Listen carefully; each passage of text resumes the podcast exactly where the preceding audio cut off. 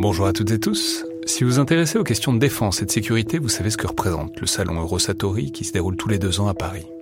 C'est cette année la 28e édition qui se tient du 17 au 21 juin prochain à Paris-Nord-Villepinte et Eurosatori, qui sponsorise cet épisode, sera comme à chaque fois le grand rendez-vous mondial de la défense et de la sécurité.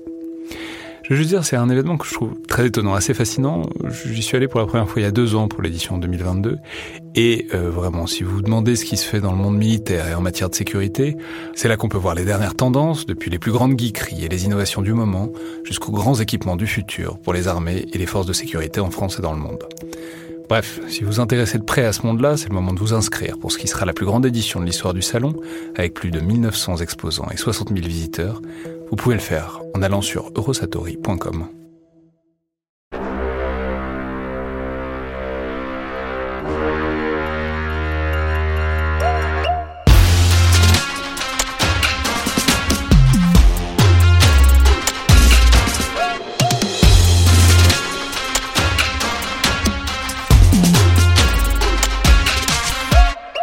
à toutes et tous et bienvenue dans Le Collimateur, le podcast de l'Institut de recherche stratégique de l'école militaire, l'IRSEM, consacré aux questions de défense et aux conflits armés.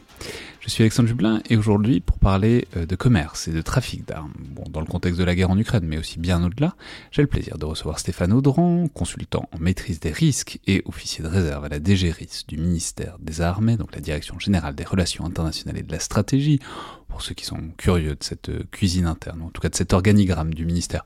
Je peux signaler que c'est aussi la direction euh, du ministère des Armées dont dépend l'IRSEM, où vous travaillez donc sur des questions de maîtrise des armements et de lutte contre les trafics. Donc bonjour, bienvenue dans le collimateur. Bonjour Alexandre, merci de cette invitation. Alors c'est un sujet qui est passionnant mais dans lequel il y a plein de sujets imbriqués dont il faut parler et qu'on va essayer de passer en revue parce qu'ils sont assez distincts. Il y a d'abord le panorama global du commerce d'armes, qui est un sujet évidemment important, mais on a déjà parlé ici, notamment dans une émission qui est pas si ancienne, avec Emma Soubrier et Julien Malizard, où on posait la question du process des ventes d'armes, notamment dans le cas français. Voilà, quand on parle d'une manière générale du commerce des armes, on cause souvent en millions et en milliards de dollars et d'euros, et évidemment c'est important. Mais ensuite, il y a la question qu'on a peut-être moins creusée à ce micro, et euh, dont on va parler en particulier, des armes légères et de petit calibre, dont on parle beaucoup beaucoup moins euh, en général que les avions et les sous-marins, notamment parce que ça fait beaucoup moins de zéro d'un coup, mais qui est euh, très importante parce que c'est très clairement le commerce qui a le plus de conséquences directes en termes euh, de nombre de victimes. Et enfin, question qui dérive de ça aussi, il y a évidemment la question de la maîtrise qu'on a de ces commerces et des trafics qui peuvent en dériver. Et en gros, savoir qui récupère en bout de chaîne les armes, c'est pas forcément les destinataires de sortie d'usine, et comment on peut essayer de gérer, de mitiger ces risques. Donc tous ces angles qui seront probablement des temps différents de la, discussion, mais puisqu'il faut quand même commencer par là, peut-être commençons par dresser ce tableau global du, du commerce d'armes. Donc dans le monde, qui vend des armes et qui les achète, en tout cas qui sont les principaux acteurs euh, à l'heure actuelle? Alors effectivement, cette approche financière, elle est intéressante. Euh, pour savoir effectivement les grandes masses de commerce des, armes, euh, notamment pour se rendre compte que euh, effectivement les armes légères c'est un tout petit petit sujet. Le commerce des armes en valeur financière c'est assez stable, même si c'est en hausse, c'est pas en hausse démentielle. c'est à peu près 110 milliards de dollars par an. 110 milliards de dollars par an, à titre de comparaison, les budgets militaires mondiaux, c'est 2200 milliards. Donc voilà, ça, c'est les échanges entre les États d'armes. Hein, donc c'est euh, euh, un, petit vingtième du, des budgets militaires. Et c'est 0,5% du commerce international, parce que l'OMC euh, compte à peu près 20 000 milliards de, dollars d'échanges commerciaux. Donc pour les différents acteurs du commerce international, 100 milliards, c'est un tout petit sujet, un demi pour cent, c'est les armes. Et donc, dans ces armes, ce qui est intéressant de, de constater, c'est qu'il y a une grosse concentration en valeur des acheteurs et des vendeurs qu'il euh, y a euh, à peu près 4-5 euh, pays qui font les trois quarts des, ventes d'armes et 5-6 pays qui font une moitié des achats, à peu près. Et donc ça, c'est vraiment quelque chose qui est assez groupé. Euh, dans, les grands exportateurs, bon, les Américains ont à peu près 40% des parts de marché sur les exportations d'armes. Alors, il y a des grosses variations de chiffres d'année euh, en année parce que selon les prises de commande, ben, quand on prend en commande un lot de sous-marins au hasard, euh, ça fait tout de suite 20-30 milliards, donc ça fait une, grosse bosse. Et quand on se le fait shipper, ça fait un gros trou. Ça fait un gros trou, voilà.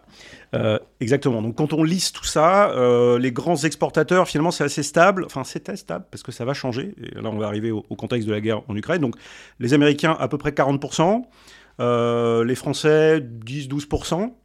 Euh, les Chinois autour de 5%, et les Russes étaient autour de 20% de la valeur du commerce des, armes. Je dis étaient parce que... C'était les numéros 2. Voilà, c'était les numéros 2 depuis longtemps, historiquement, depuis la, guerre froide, euh, tout en sachant que eh ben, voilà, leurs grands clients euh, traditionnels, notamment sur le terrestre, même sur l'aérien aussi, on pense que les Russes vont continuer à livrer un peu sur l'aérien parce qu'ils n'ont pas eu trop de pertes, donc ils ne vont pas retenir pour eux.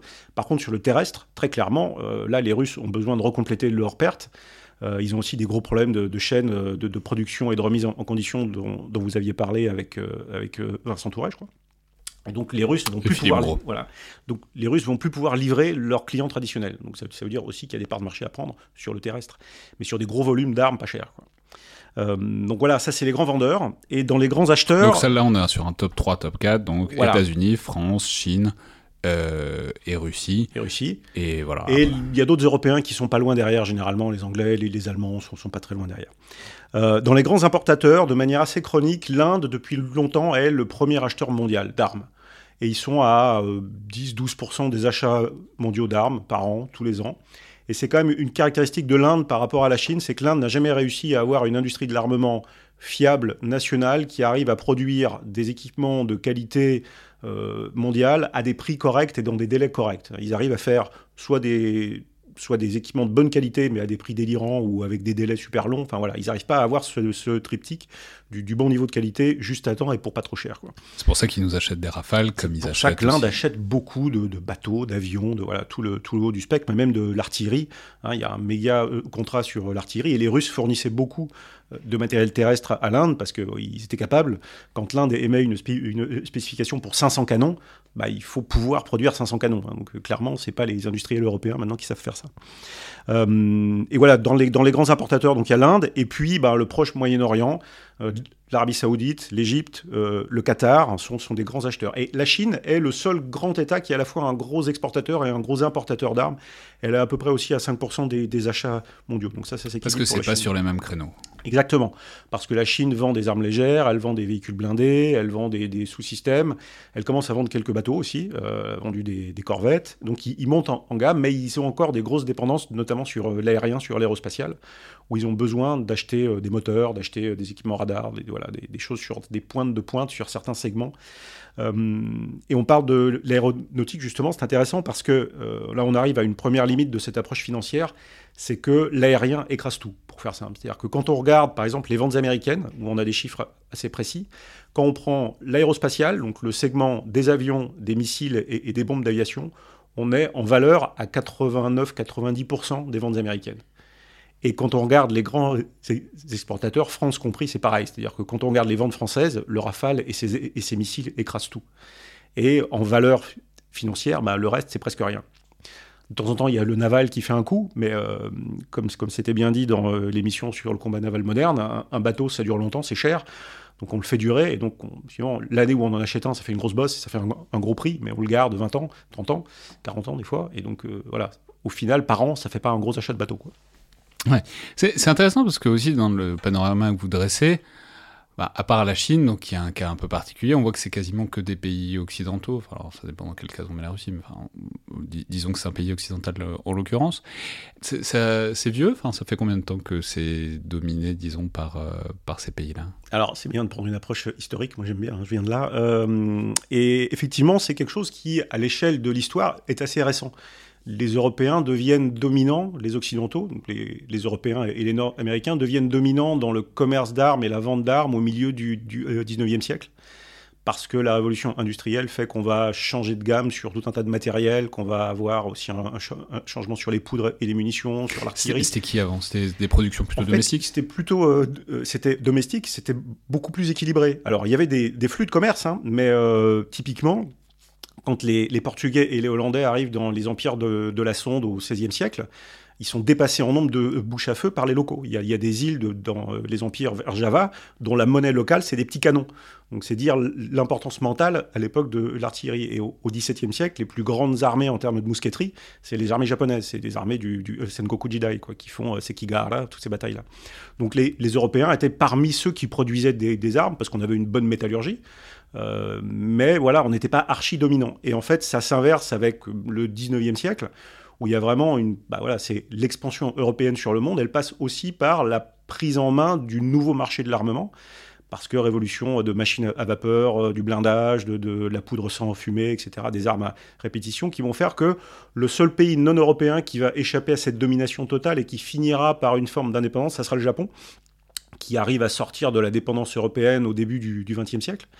Euh, on l'a oublié un peu, mais... Européenne et américaine. Oui, européenne et américaine, mais là, la euh, on, l'a oublié un peu, la marine française a eu des bateaux japonais pendant la Première Guerre mondiale. On était un peu pressé, on a acheté des destroyers au, Japon. Donc il y avait euh, comme ça un, vrai savoir-faire. Et euh, voilà, il y a une domination Europe, Russie, États-Unis, Japon sur le commerce et la fabrication et les innovations en termes d'armes qui va durer bon an, mal an, de la fin du, euh, du 19e euh, siècle jusqu'à maintenant, c'est-à-dire où on voit depuis une dizaine d'années l'émergence de, de, de, BITD, disons, du, sud global. BITD, c'est base industrielle et technologique de défense. En gros, c'est à la fois la conception et la fabrication des armes, c'est la capacité à produire des armes de manière à peu près souveraine. C'est ça, dans un écosystème souverain. Euh, même si les BITD émergentes euh, du, sud global, disons, comme la Turquie, sont encore très intégratrices. C'est-à-dire qu'elles font de la conception, mais elles achètent les, composants à droite, à, gauche, et puis elles les intègrent localement. Ce qui est très bien, c'est une première étape. C'est aussi une étape de la mondialisation, parce que la complexification des armes, l'embarquement de l'électronique, fait qu'on ne peut plus faire comme ce qu'on faisait avant, une intégration nationale verticale sur un territoire où on avait euh, les mines, les aciéries, les forges, euh, les, poudres, euh, l'usine chimique, et puis on faisait les obus et les canons. Comme en, Pour le dire clairement, à partir du moment où on achète des puces et des semi-conducteurs, clairement, il faut, il faut, faut, se fournir chez les gens qui savent très bien faire ça. Voilà, à partir du moment. Alors, déjà, à, partir du moment où on a du pétrole, il faut du, pétrole. Donc, la, la, vraie grosse révolution game changer du début du XXe siècle, c'est le, le, moteur à, à explosion. Hein et, les pétroles. Donc ça, ça désintègre une partie de, des appros. Euh, l'électrification fait aussi... Les appros, c'est les approvisionnements. Les approvisionnements, pardon, oui, il faut que je bannisse le, vocabulaire militaire. Et, euh, puis, euh, bah voilà, après, on va intégrer le cuivre, l'électrification. Et effectivement, les, puces font que maintenant, c'est de plus en plus dur pour un pays d'avoir une approche souveraine de A à Z. Hein. Et il n'y a guère que les États-Unis sur leur sol qui sont pleine capacité d'avoir à peu près dans leur zone continentale tous les, approvisionnements dont ils ont besoin. Même la Chine, elle importe beaucoup de matières premières. Donc c'est un vrai défi. Et voilà. Et non, mais en fait, et par exemple, euh, dans toutes les, les, armes françaises, donc y compris à très haute valeur ajoutée, est-ce que nous aussi on se fournit euh, des puces euh, Je sais pas, en Chine, ce serait peut-être pas forcément très malin de le faire, de le faire mais dans quelle mesure est-ce que L'industrie française, qui est un cas intéressant, parce que c'est un cas qui est volontairement très souverain, très intégrateur, on tire beaucoup de fierté, on met beaucoup d'importance à être relativement d'un bout à l'autre de la chaîne. Dans quelle, où est-ce que ça finit par s'arrêter Parce que par exemple, l'électronique, on l'achète sur étagère. Alors très clairement, on a une, situation en France qui est un peu baroque, parce que, comme on le dit toujours avec fierté, on est le seul pays du monde, le seul, qui sait faire souverainement toutes les catégories d'armes parce qu'on fait encore des sous-marins conventionnels, ce que les Américains ne font plus. on fait aussi des sous-marins nucléaires et des porte-avions nucléaires. Donc on sait tout faire, jusqu'aux missiles balistiques, etc. Effectivement, la réalité, c'est qu'on achète un certain nombre de choses cruciales. Pas tellement les petites armes, mais... Alors, effectivement, on n'a plus de filière d'armes légères, ou presque, hein, en dehors de quelques sujets de précision euh, type PGM, mais on a... Voilà, on a, on a... PGM PGM Précision, c'est une, ah, une entreprise, euh, voilà, ah, c'est une entreprise qui, PGM qui fait des, des fusils à lunettes. Euh, voilà, il reste un ou deux, euh, il reste un bout de Manurin et il reste un bout de Vernet-Caron. Euh, voilà, donc il y a quelques constructeurs français d'armes légères, mais c'est vraiment tout à fait faible à, l'échelle mondiale. mais voilà, donc la France achète donc effectivement dans le bas du spectre des armes légères, et puis on achète notamment auprès de l'industrie nord-américaine certaines classes d'équipements, typiquement les avions de guerre aériens, les, les Hawkeye sur le porte-avions ou, les Sentry, bah, on, les achète aux États-Unis parce que c'est les seuls qui font ce genre de choses. Euh, donc on achète ça, on achète aussi certaines classes de, radars ou autres, et puis certains euh, composés électroniques. Alors traditionnellement, on a quand même une approche euh, zone OCDE, partenaire P3, donc Royaume-Uni, États-Unis. Donc après voilà, il y a le détail secret de chaque pièce on essaye autant que faire possible de ne pas acheter n'importe quoi auprès de n'importe qui, mais ça dépend aussi de la sensibilité de l'arme et de la sensibilité de, l'équipement. Donc il y a des appels d'offres publics sur du matériel qui est non sensible, où là on peut avoir des composants, euh, y compris chinois. il, y a des, il, y a, des ordinateurs portables au ministère des Armées qui vont être sourcés sur des, voilà, sur des composés civils classiques. Mais par contre, sur les armes même, oui, il y a, des filières dédiées. On a encore quelques usines de, puces en, France, hein, comme ST Microelectronics. Euh, sachant que ce qu'on voit quand même en, Ukraine, c'est que le gros besoin de puces électroniques dans les armes, c'est pas les tout derniers modèles, mais c'est des puces robustes qu'on peut mettre dans des missiles ou dans des véhicules. Et donc, c'est de l'électronique qui est embarquée avec des, caractéristiques qui supportent la vibration, qui supportent les interférences, qui supportent les, changements de température, les accélérations. Donc, c'est des puces assez dures, mais qui ne sont pas les dernières puces sur le, sur le marché. Donc, c'est des segments assez spécifiques. Hmm. Bon, là, on est un peu parti. Oui, on est un peu parti. Mais, mais, non, mais parce que c'est intéressant quand même. Mais donc là, on avait le volume et on l'a dit, donc ça. Mais voilà, à partir du moment où on parle de ces trucs-là en volume monétaire, évidemment, ça surreprésente les gros équipements très technologiques, très puissants, donc euh, les avions, euh, les navires, euh, les quoi, les sous-marins qui sont des navires aussi, éventuellement les missiles, etc. Mais donc il y a aussi toute une partie euh, de ces échanges-là, qu'on regarde moins si on se focalise juste sur les tableaux euh, chiffrés, qui sont euh, les armes, disons, de plus petit calibre, les armes plus légères. Alors déjà, comment est-ce qu'on définit ça? C'est quoi la nomenclature? À partir de quel moment on passe des armes lourdes aux armes légères? Et puis, qu'est-ce que ça représente? Alors, effectivement, déjà, tout ce qui est terrestre, d'une manière générale, est beaucoup moins cher. Hein. et plus on va descendre en taille et en gamme et en portée, moins ça va être cher. Euh, typiquement, euh, et en plus, selon les pays, les coûts de fabrication ne sont pas les mêmes. Alors que l'impact potentiel en termes de droits humains, de violation du droit international sera le même. Il y a un, exemple que je donne souvent, c'est les véhicules blindés de combat. Euh, le VBCI français, qui est très moderne, très durci, qui protège bien son équipage, qui est info valorisé, qui fait papa-maman, c'est à peu près 4 millions d'euros. Euh, un, équivalent russe moderne euh, BTR, c'est-à-dire un véhicule blindé à roues avec un, canon automatique, c'est un million d'euros, donc c'est quatre fois moins à peu près. Euh, et à l'époque où l'Ukraine n'était pas en guerre, elle vendait des vieux BTR 60 d'occasion autour de 30-40 000 euros. Donc voilà, c'est pour dire déjà qu'effectivement, même sur les mêmes catégories d'armes, il y a des gros écarts de prix. Et effectivement, sur les armes légères, là, on est vraiment, voilà, une Kalachnikov, c'est autour de 500 dollars, 1000 dollars. Bon, c'est à peu près ça, donc 600, 700 euros, on peut avoir un fusil d'assaut. Donc les, armes légères, effectivement, la définition, alors on parle souvent d'ALPC, donc c'est armes légères ou de petit calibre. Donc globalement, c'est toutes les catégories d'armes qui sont euh, mises en œuvre par une ou deux personnes et qui sont du plus petit calibre possible jusqu'à 120 mm. Euh, et donc ça recouvre les armes à feu, euh, les pistolets, revolvers, fusils, armes automatiques, semi-automatiques, mitrailleuses, les canons légers à tir automatique, euh, mais qui sont portés par des gens ou qui sont sur trépied, les grosses mitrailleuses, les missiles anti-chars et les missiles anti-aériens, les, les manpads, donc type Mistral, Stinger, Grom qu'on tire sur l'épaule. Donc ça, c'est et puis les, les petits mortiers, les petits lance-roquettes, les RPG, tout ça, c'est des armes légères et de petit calibre, donc c'est des ALPC. 120 mm, ouais, 120 mm, c'est déjà un joli calibre. Ouais, on rappelle qu'il y a pas mal de chars d'assaut qui sont équipés en 120 mm. les critères, c'est ça. C'est euh, alors je sais, non, je dis peut-être une bêtise. C'est peut-être 102 mm. Donc ça doit être 4 pouces, c'est ça. Donc ça doit être 102 mm. Et globalement, c'est le, vraiment le critère, c'est est-ce que ça peut être transporté ou mis en œuvre par une ou deux personnes? Donc c'est vraiment cette notion de, d'équipement euh, d'infanterie. Quoi. alors ça, qui les produit C'est intéressant parce que vous ayez parlé des Kalachnikov, parce que en fait, c'est les...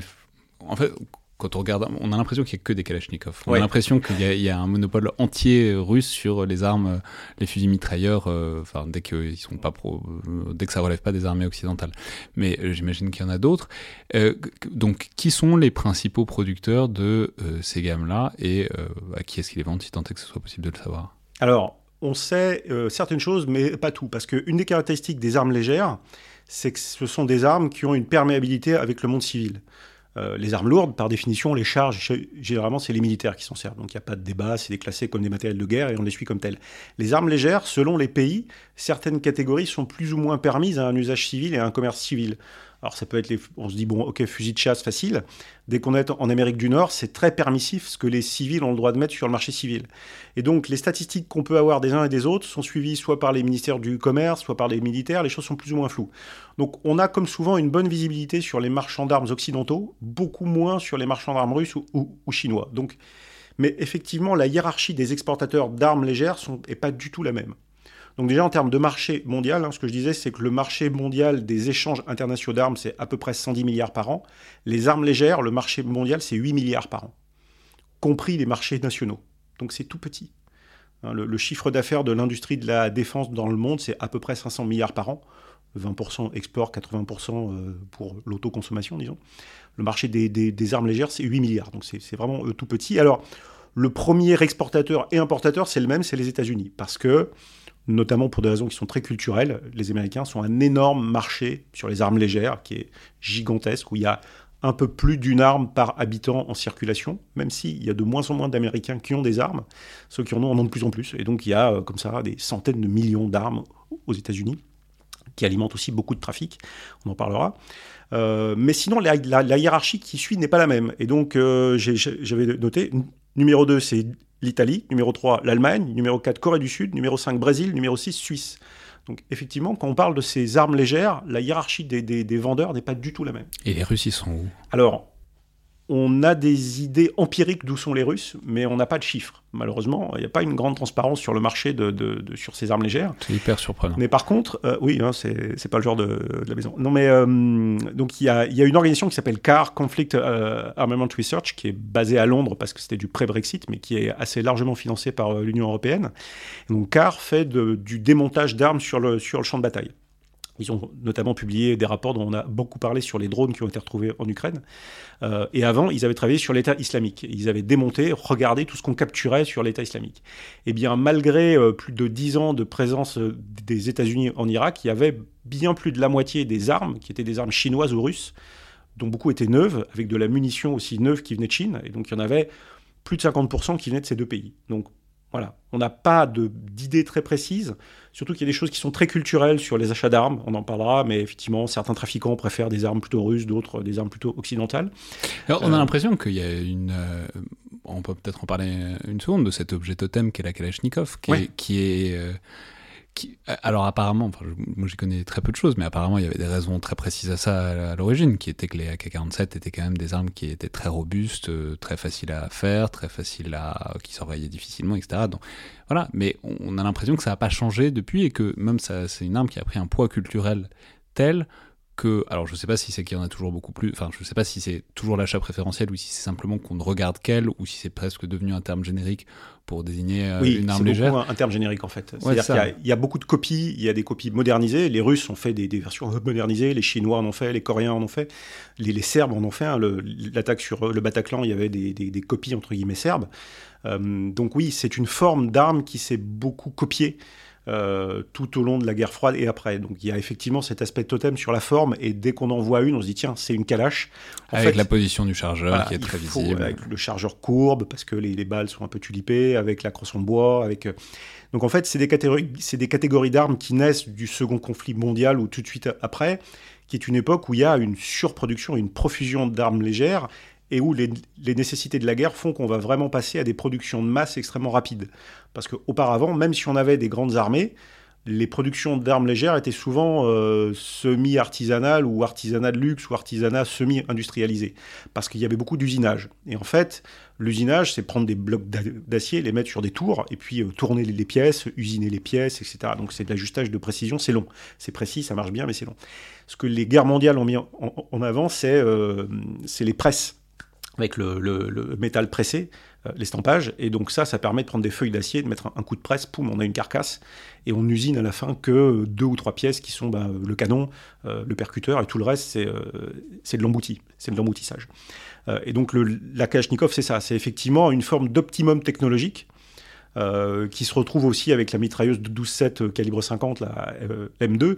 C'est-à-dire que globalement, c'est vrai que depuis 70 ans, on ne fait pas vraiment mieux en termes de rapport entre l'efficacité, la fiabilité, la robustesse, la capacité à faire des pièces facilement aussi, y compris dans des petits ateliers, parce que c'est des usinages, simples. Les munitions restent intéressantes, et donc voilà, il y a une forme d'optimum technologique sur ces armes légères. Et c'est un des problèmes et un des fléaux, c'est que la durée moyenne de vie d'une arme légère, c'est 45 ans. Et par ailleurs, un des problèmes de ces armes légères, c'est qu'elles sont faciles à entretenir.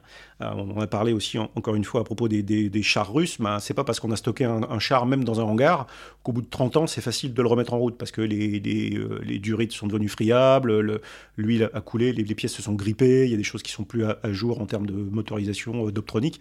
Les armes légères, un coup de tournevis, un coup de brosse, un, peu d'huile, c'est reparti. Quoi. Et alors, on trouve moins d'armes de la Première Guerre mondiale, ça y est, on a à peu près épuisé les stocks, mais on trouve encore beaucoup d'armes Seconde Guerre mondiale, début de guerre froide, sur les conflits périphériques dans le monde. Et oui, elles sont là pour longtemps. Donc les, actes qu'on prend, les, les, armes qui sont faites là en 2023, bah, elles seront encore là en 2060-2070. Et donc, ce qui est intéressant, c'est ce décalage donc, entre la valeur monétaire assez dérisoire de ces armes-là et euh, leurs conséquences concrètes, parce que on peut dire euh, qu'à l'échelle mondiale, il y a quand même plus de gens qui, se font, qui sont victimes de Kalachnikov que de gens qui sont victimes de euh, missiles à moyenne portée. Ouais. Alors euh, malheureusement, la guerre en Ukraine change un, peu la donne. Là, on, pourra en, reparler. Donc c'est vrai qu'il y, a un petit côté macabre quand, on travaille sur ces sujets de d'impact de la violence armée dans le, dans, le monde, c'est compter les morts et voir où sont les, les problèmes. Euh, c'est pas très anodin d'ailleurs d'en parler, parce que quand on parle de violence armée, hein, il n'y a pas deux sociétés humaines qui ont la même définition de qu'est-ce que c'est que la violence. Hein. Ça renvoie à des ordres juridiques internes, à des représentations qui sont très culturelles. À peu près toutes les sociétés humaines admettent qu'une mort violente, c'est problématique. Donc, malheureusement, la, mort violente, c'est à peu près la seule base commune de discussion qu'on a qui va à tous les États, j'ai envie de dire, même à la Corée du Nord, ils comprennent bien qu'il y, a quelque chose. Euh, C'est-à-dire pour faire une série statistique, euh, pour comparer les chiffres. Quoi. Se dire, ok, ça c'est un acte de violence, tout le monde est d'accord, une mort violente, par balle typiquement, c'est pas normal, entre guillemets, c'est un acte de violence. Après, euh, sur les autres violences, comment on compte les suicides, comment on compte les blessures, comment on compte les, agressions et autres, c'est plus difficile. Parce que les ordres internes juridiques sont pas les mêmes et qu'on ne peut pas toujours bien, bien se comparer. À peu près dans tous les pays du monde, une mort violente, ça reste un, un problème judiciaire qu'on va pouvoir rendre en statistique, même si c'est pas très agréable. Mais voilà, ce qu'il faut dire aux gens, c'est il y a à peu près tous les ans 500 euh, à 550 000 morts violentes sur la planète. Voilà, il y a un demi-million de personnes qui perdent la vie de manière violente. Euh, dans ce chiffre, il y a à peu près, il y avait à peu près 90 000 personnes par an qui mouraient dans des, dans des situations de conflit, de guerre. Or, euh, morts indirectes. Hein. Quand il y a une famine causée par la guerre, c'était pas dedans. c'est vraiment les gens qui étaient tués par l'acte de guerre, civils comme militaires, donc c'était à peu près 20% des, morts violentes par an dans les guerres, et à peu près 20 000 morts par an des actes de terrorisme, qu'on pouvait qualifier comme ce qui ressemblait vraiment à du terreau. Donc terrorisme plus guerre, on était à 110, 120 000 morts par an euh, sur 500 et quelques mille. Donc voilà, on est à un gros 20%, 20 guerre terrorisme, ce qui veut dire que 80% des morts violentes dans le monde ne sont pas causées ni par la guerre ni, ni par le terrorisme. Donc on est dans la violence criminelle, donc crime organisé, beaucoup, euh, violences domestiques et Mais on en reparlera, ce qui n'est pas totalement déconnecté, parce que les violences criminelles, enfin, les, groupes criminels se procurent bien leurs armes quelque part. Tout à fait. On en parlera. Oui, Mais bon, en, tout cas, en, tout cas, là, c'est pas le, le cœur de propos pour l'instant. Mais euh, c'est à peu près 80% de, des morts violentes. Et dans toutes ces morts violentes, dans ces 500, 550 000 morts, il y en a à peu près 40% qui sont causées par des armes légères. Alors de 40 à 60% selon les différentes estimations, mais pour faire simple, il y a une moitié des morts violentes dans le monde qui sont causées par des armes légères, principalement par des armes à feu. Pourquoi on a cette statistique? Malheureusement, encore une fois, parce que c'est facile pour n'importe quel médecin de reconnaître une blessure par balle. Euh, quelqu'un qui a été choqué par un obus, touché par un éclat d'obus ou par un éclat de pierre causé par un obus, la blessure n'est pas forcément euh, l'attribution au système qui a causé la mort, et pas facile. Une blessure par balle, ça se voit entre guillemets, même quand la balle n'est pas restée euh, dans le corps. Donc les médecins peuvent dire oui, ça c'est une mort par balle. ce qui permet entre guillemets de faire de l'attribution. Et donc voilà, il y a à peu près une moitié des gens dans le monde qui sont tués par des armes qui en valeur représentent 8% du commerce des armes. Donc voilà, c'est ce qui fait que c'est au cœur de notamment de, préoccupations qu'on a à la DGRIS, de lutter contre les, trafics d'armes et, de mieux contrôler les armes légères, parce que bah, c'est quand même le plus gros paquet problématique sur la violence armée dans le monde. Hmm. Même si, encore une fois, l'Ukraine cette année nous montre, enfin nous rappelle à quel point la guerre, euh, même, c'est même pas de la guerre de haute intensité, mais la guerre euh, de gros systèmes industriels tue beaucoup et vite, malheureusement. donc là, on replonge dans un conflit euh, où, sur les, dernières estimations Small Arms Survey, on est probablement à plus de 150 000 morts sur l'année, hors région de Mariupol qui n'a pas été euh, sondée. Donc on est, je sais pas, peut-être 200 000 morts plus, rien que sur, sur l'Ukraine, rien que sur 2022. Hmm. Oui, donc de toute façon, l'Ukraine va forcément changer toutes ces, tous ces ordres de grandeur statistiques. Mais de la même façon que le conflit syrien avait aussi représenté, entre guillemets, une bosse dans la violence armée assez significative dans le monde.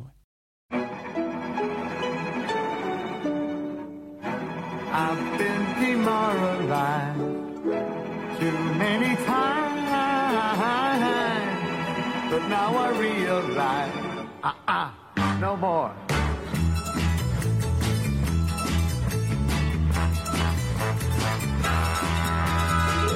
Gonna get me a gun. I'm gonna get me a gun.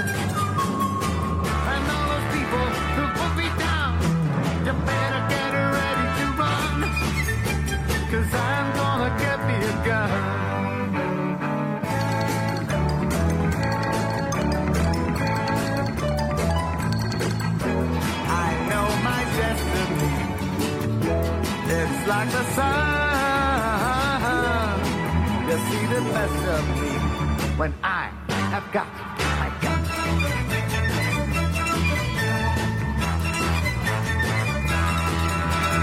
I'm gonna get me a gun. I'm gonna get me a gun.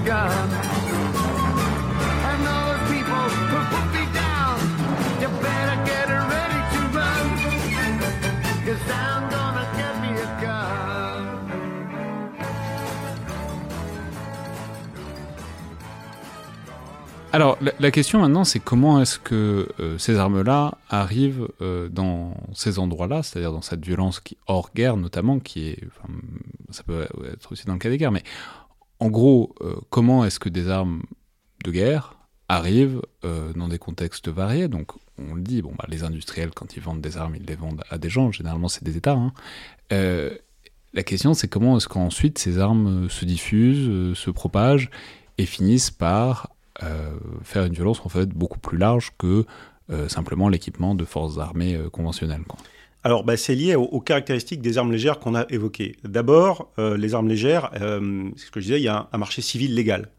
Donc ça veut dire que ça échappe parfois au contrôle militaire euh, et souvent il y a des législations parallèles pour des, typiquement pour des armes de poing qu'on va pouvoir vendre sur le marché civil. Donc il y a un flux civil légal qui va alimenter les détournements et les trafics. Alors c'est un peu sémantique, mais les détournements, les détournements d'armes ne sont pas des trafics d'armes et inversement. Typiquement, quand on parle détournement, on parle d'une arme qui va avoir un changement de propriétaire non autorisé qui va induire un, un problème. Le cas classique, simple pour que les gens comprennent, c'est le soldat qui, démobilisé, rentre chez lui avec son arme. Il a détourné une arme qui n'appartient plus à ses forces armées, qui appartient à un civil. Ça ne fait pas de lui un trafiquant. Souvent, c'est un mélange de soit de nostalgie pour les, rangs, pour les gens qui sont anciens combattants, soit souvent de peur, parce que bah, les démobilisés de pays en guerre, typiquement, si demain ça s'arrête en Ukraine, je pense qu'il y a beaucoup de soldats qui vont rentrer chez eux avec leurs armes, parce qu'ils vont se dire je peux être appelé demain, peut-être que j'aurai un problème local, donc je, je garde mon arme. Donc ça, c'est les détournements. Et les trafics, par ailleurs, ils peuvent naître notamment d'un marché civil. Donc ils peuvent naître de vol, mais ils peuvent naître aussi de détournements quand il y a des cohabitations de législations qui, des deux côtés de la frontière, sont pas les mêmes. Typiquement, euh, le Mexique a une législation très restrictive sur les armes, et pourtant c'est le paradis du trafic d'armes, mais parce que de l'autre côté du Rio Grande, aux États-Unis, on achète des armes en, cash sans rien tracer. Et donc voilà, il y a du trafic d'armes qui naît d'achats légaux mais qui deviennent illégaux dès qu'ils ont franchi une frontière. Et donc il y a ces deux sujets qu'il faut qu'on traite, les détournements et les trafics. Et les vols, c'est euh, quoi? C'est par exemple les, les, les, les, les anciens généraux soviétiques qui vendaient leur, les stocks euh, qu'ils avaient dans leurs entrepôts ou des, Alors des quand on, comme parle, ça euh, voilà, quand on parle de, de... Donc ça c'est comment est-ce que ça arrive? Effectivement, il y a soit les détournements, soit les trafics.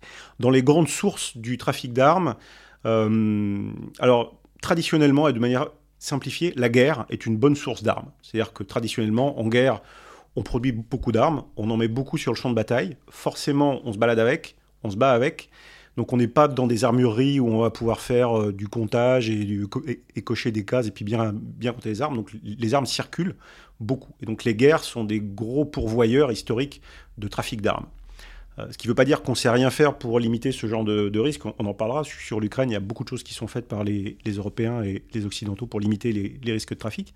Mais globalement, la guerre, c'est un bon, une bonne source d'armes. Et par ailleurs, la guerre froide a été une période un peu particulière dans l'histoire. Parce que quand on regarde le temps long de la dépense militaire, la guerre froide a été une vraie période de surchauffe en termes de dépenses militaires. Quand on regarde par exemple le temps long du 19e siècle sur la France ou sur le Royaume-Uni, il y a des pics de dépenses militaires liés aux périodes de guerre et ça remonte et ça, et, et ça retombe tout de suite euh, l'année d'après. Quoi. Et donc, sur le 19e siècle, quand on enlève euh, la guerre de Crimée ou la guerre de 70, la France est autour de 3, 3,5%, 4% de, du PIB qui, est, était consacré à la défense. hein. C'était le prix de l'assurance vie à l'époque, c'était ça. Donc maintenant, on est à, à peine à, à 2%. Le Royaume-Uni à l'époque était à 2,5%, 3%. Pourtant, c'est le siècle de la conquête coloniale, de, le- de la course aux armements navals, mais c'est aussi un siècle d'expansion et d'enrichissement. Euh, de la même façon que, les dépenses militaires mondiales ne représentent que 2,5% du PIB mondial, parce que bah, depuis les années 2000, le monde s'est enrichi, donc le taux d'effort a baissé. Mais pendant la guerre froide, on est resté très longtemps à 5, 6, 7, 8% du, PIB pendant 40 ans. Et en fait, on a produit beaucoup d'armes, et c'est une des premières fois dans l'histoire où on a produit de tels stocks d'armes qui n'ont pas été utilisés pour la guerre pour laquelle on pensait les, les utiliser, le grand choc en, Europe de l'Ouest entre le pacte de Varsovie et l'OTAN. Et donc à la fin de, la guerre froide, quand le, le bloc de l'Est s'effondre, globalement, les Occidentaux euh, s'en sortent plutôt bien, et donc ils vont pouvoir démobiliser, alors c'est les fameux dividendes de la paix, mais on a réduit de manière assez drastique nos armements, nos stocks d'armes, en les démobilisant et en les déconstruisant. Les soviétiques, eux, et tous leurs pays périphériques, ils se sont retrouvés du jour au lendemain avec des armées qui étaient plus payées, avec des stocks gigantesques, mais vraiment en centaines de milliers de tonnes parfois, euh, notamment sur tout l'arrière du prépositionnement des forces du, pacte de Varsovie. Et c'est pour ça qu'en Transnistrie ou en Ukraine, il y avait des très gros stocks d'armes et des très bonnes autoroutes, parce que c'était le troisième échelon qui devait réalimenter en armes le, front et qui, était, euh, qui avait été pensé comme étant à la limite de rayon d'action de, la plupart des, bombardiers de l'OTAN. Euh, donc voilà, ils avaient leur grand dépôt en Transnistrie, en Ukraine, et puis après plus au nord. Et donc il y avait des gros gros stocks d'armes. Et donc du jour au lendemain, les, les soldats, les militaires qui n'avaient plus de- rien à, à- ils avaient plus de paye, plus rien pour leur famille, pour leur nourriture, bah, ils ont vendu ce qu'ils avaient sous la main. Et souvent c'était des stocks d'obus, des stocks d'armes, des stocks de Kalachnikov. euh, donc voilà. Donc effectivement, Ce qui entièrement le pitch de Lord of War. qui est le pitch de Lord of War, qui est euh, alors qu'un film très caricatural, mais qui donne une bonne idée de ce que sont les trafics d'armes légères. C'est pas du tout représentatif du commerce des armes en général, et pas des grands systèmes. Euh, et donc à cette époque, on a vendu et on a, y compris certains grands systèmes, mais en fait, on s'est vite rendu compte que le trafic d'armes sur les grands systèmes, alors ça marche quand c'est en violation des embargos d'État à État. Typiquement, la Corée du Nord, de temps en temps, on les, surprend en train de faire un peu de trafic d'armes comme ça, euh, parce que un État a les moyens d'assurer l'entretien des grands systèmes. Mais les grands systèmes d'armes, euh, c'est des bêtes à chagrin qui ont besoin de beaucoup de soutien, de beaucoup de pièces détachées. Et donc, euh, on ne peut pas tellement les, trafiquer dans, des filières clandestines parce qu'on ne peut pas assurer le, le soutien, hein, le MCO.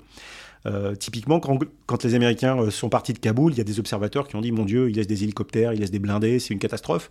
Les Américains ont dit Non, non, ça coûterait trop cher de, les ramener. De toute, façon, dans euh, trois semaines, plus rien marche. Et c'est vrai, il n'y a plus rien qui marche parce que voilà, les, grands systèmes, c'est très cher à, à, entretenir, alors que les armes légères, pas du tout. Et donc, il y a eu comme ça des boss qui ont suivi les effondrements des pays de l'ex euh, de bloc de l'est. Donc il y a eu la Transnistrie qui a euh... Donc la Transnistrie, rappelons, c'est cette région moldave qui a un, un statut très compliqué parce qu'elle est plus ou moins sous occupation, voilà. présence russe, etc. Enfin bon, une région sécessionniste moldave. Bon, c'est compliqué, voilà. mais, mais ils, ont, ils ont, en tout cas, ils avaient des très très gros stocks d'armes. Il leur en reste quand même quelques dizaines de milliers de tonnes probablement. Euh, voilà, c'était du, prépositionnement. Quand l'Albanie s'est effondrée aussi, il y a eu pareil. Il y a eu l'Albanie était un, pays qui vivait un peu dans une espèce de paranoïa un peu nord-coréenne, qui avait d'énormes stocks d'armes légères. Il y avait presque un mortier par, par habitant, quoi. Et donc ça a été volatilisé. La chute de, de, Kadhafi aussi a été. Euh... Et les mortiers sont retrouvés où? Enfin, je veux dire, je, veux bien que qu'une que, que Kalachnikov ça serve pour le petit trafic d'armes, etc., ou que ça. Mais bon, un mortier, euh, ça. Enfin, bah, je, mortier de 60 mm, c'est pas très gros, hein, puis c'est assez simple, c'est assez rustique, c'est parti sur l'Afrique surtout, euh, en fait. Globalement, alors on, on, peut parler flux, voilà, mais donc il y a ces bosses-là. Et donc quand on regarde les grands flux, euh, il y a eu un grand flux d'Europe de l'Est vers l'Europe occidentale et vers l'Afrique. Il y a toujours un grand flux proche Moyen-Orient, parce que c'est une région où il y a beaucoup, beaucoup de trafic d'armes interne. Il y a un peu de fabrication, il y a aussi un, un afflux. Euh, et puis il y a un très gros flux de l'Amérique du Nord vers l'Amérique latine. Et donc là, les Amériques sont surtout armées en armes nord-américaines, même si le Venezuela a un peu, et Cuba, ils ont un peu d'héritage ex-soviétique. Mais voilà, les Amériques sont armées beaucoup en, armes de, fabrication nord-américaine ou européenne. Et les, trafiquants de cocaïne, même en Europe, ont tendance à chercher des armes américaines, alors que les trafiquants de hashish ou, d'opium se tournent plutôt vers des armes soviétiques. Bon, il y, a des lubies comme ça. Même si tout le monde aime bien la Kalachnikov, pour les raisons qu'on évoquait en termes de fiabilité, de, puissance de feu, de, simplicité et de, et de coût aussi. Oui, mais après, on peut dire aussi qu'il y a une logique organisationnelle à ça, c'est que c'est des filières. Enfin, je veux dire, à partir du moment où on achète des chargeurs de Kalachnikov, on a intérêt à continu- continuer Tout à à, avoir des Kalachnikov. Il y, a une, il y a une inertie très forte à ça, Il y a quoi. une très forte stabilité dans les ventes d'armes. Alors c'est vrai pour les armes légères, c'est vrai pour toutes les armes en fait. On n'en a pas parlé, mais globalement les marchés de l'armement sont assez stables en bloc, malgré la chute du bloc de l'Est. Alors on parle souvent des euh, swing states, un peu des, des États comme l'Inde qui achètent entre guillemets à, à plusieurs euh, camps ou à plusieurs blocs. Mais globalement, c'est très lié à une culture stratégique, c'est très lié à un héritage de normes, de, compatibilité technique, de calibre, de, munitions, de compatibilité de diamètre, de fréquence électrique. Et donc, bah voilà, ce qu'on voit en Ukraine, c'est une armée qui est en pleine transition, qui d'un coup, avec son héritage soviétique, se prend un flux d'armes occidentales qui sont pas du tout dans, dans ses normes, dans ses filières d'appro, dans ses filières de logistique, munitions, et qui est obligé de Ah, c'est faire c'est sa tout bête, on le dit pour l'artillerie, c'est on passe du 152 au 155 Exactement. mm et euh, enfin bon, du coup. Ça marche pas. On ouais. peut pas mettre un obus de 152 dans un canon de 155. Sinon, voilà, ni l'inverse, quoi. Sinon, ça vous explose à la figure. Les charges sont pas les mêmes, les, les capacités de poudre sont pas les mêmes. Donc voilà, c'est pas pensé pareil. quoi. Et c'est vrai pour tout, et c'est pas vrai que pour les obus. Et c'est vrai pour tout. Euh, et du coup, voilà, on a une inertie sur ça. Alors, les, flux d'armes euh, qu'on voit maintenant, typiquement sur l'Europe, euh, on voit toujours un flux des Balkans vers l'Europe occidentale. Le, le trafic d'armes, c'est étroitement lié au trafic de drogue, en grande partie. C'est-à-dire que quand on parle des trafiquants d'armes, il y a assez peu de grandes filières spécialisées du trafic d'armes. Ça reste pour beaucoup un outil du trafic de drogue. Euh, et le trafic de drogue, c'est un gros marché qui est en dizaines de milliards. hein. Donc les armes légères, pour eux, ça représente une toute petite charge dans leur bilan euh, d'exploitation. Si on compare le trafiquant de drogue avec une entreprise, bon, bah, les, armes légères, il en a besoin pour conquérir des, parts de marché et pour garder ces parts de marché dans un milieu très concurrentiel. Et donc, ils ont besoin d'armes. C'est c'est un outil de travail pour les trafiquants de drogue. Et c'est souvent via le trafic de drogue que les armes vont percoler dans les nébuleuses terroristes ou dans les nébuleuses euh, extrémistes. Et donc, euh, C'est-à-dire, c'est une fois que ces armes sont sorties de la carte que après, dans ce monde plus ou moins souterrain, etc., euh, ça peut basculer d'une dimension de crime organisé à une dimension euh, terroriste plus militarisée, quoi. Donc, sachant qu'il y a quand même un flux interne en France d'armes euh, sur le marché illégal qui sont alors soit des armes démilitarisées qui sont volées, euh, des armes qui sont euh, des armes gardées de la guerre. Alors, il y, en a de moins en moins, mais le grand banditisme français, pendant les années 50, 60, 70, s'alimente sur les armes de la, de la Seconde Guerre mondiale, les armes allemandes, les armes parachutées de maquis. Euh, voilà, ça, dure comme ça jusqu'à ce qu'on épuise à peu près les stocks d'armes automatiques. Le, le- le pistolet mitrailleur Sten a beaucoup servi à des braquages dans les années 50-60. Euh, jusqu'à ce qu'il tombe à court de munitions aussi sur, euh, pour, certains, pour certains parcs hein, un peu, un peu. Euh, mais il reste quand même comme ça en France un flux de plusieurs, enfin non pas un flux, mais un stock de plusieurs millions d'armes. Et tous les ans, à la faveur de cambriolages plus ou moins ciblés, bah, il y a des gens qui se font voler des, des armes et donc ça, ça termine comme ça dans le, dans, le, dans le circuit illégal. Il y a aussi beaucoup de remilitarisation sur des armes qui ont été mal démilitarisées parce qu'à une époque, pour démilitariser une arme, on faisait un point de soudure sur le, sur le bloc culasse ou des choses comme ça qui se limaient facilement. Donc maintenant, on est plus rigoureux sur ces sujets. Mais voilà, il y a un stock euh, national entre guillemets qui est volé, qui est reconditionné. Il y a du bricolage aussi sur des revolvers d'alarme ou des choses comme ça. Et puis il y a ce flux qui arrive des, Balkans toujours. Il y a toujours aussi quelques flux nord-américains. Ce qu'il faut garder à l'esprit avec le trafic d'armes, c'est que très souvent c'est du trafic de fourmis sur très peu d'armes à la fois. hein. Et euh, j'avais noté, euh, il y a à peu près 75% des saisies dans le monde qui sont rapportées par l'UNODC. L'UNODC, c'est l'Office des, des Nations Unies contre euh, le, le crime organisé et la drogue. Donc l'UNODC, qu'il y a à peu près 75% des euh, saisies, c'est une arme. Euh, les- C'est-à-dire, ça s'échange pas par semi-remorque, c'est ça peut, mais c'est rare. En fait, les grosses cargaisons, elles sont surtout sur des bateaux. Parce que là, effectivement, quand on fait du, euh, transbordement, typiquement dans le Golfe, euh, quand l'Iran livre des armes aux, Houthis par des boutres, bon, bah, c'est quelques milliers de fusils, quelques dizaines de, lance-roquettes.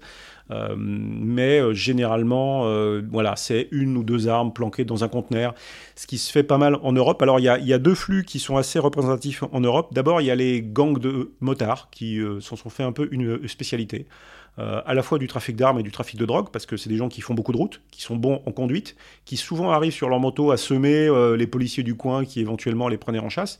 Donc ils arrivent comme ça sur un sac à haute valeur ajoutée, euh, qui peuvent jeter le cas échéant sur un bord de route, à, à trafiquer une ou deux armes euh, ou une petite saisie de drogue, et c'est difficile de les intercepter. Et les bikers, il y en a partout depuis l'Europe de Ouais, l'Est. dire, il y en a encore de beaucoup des gangs Voilà. de motards en Europe? Il y en a quelques-uns en Europe de l'Est, comme ça, qui tournent un peu.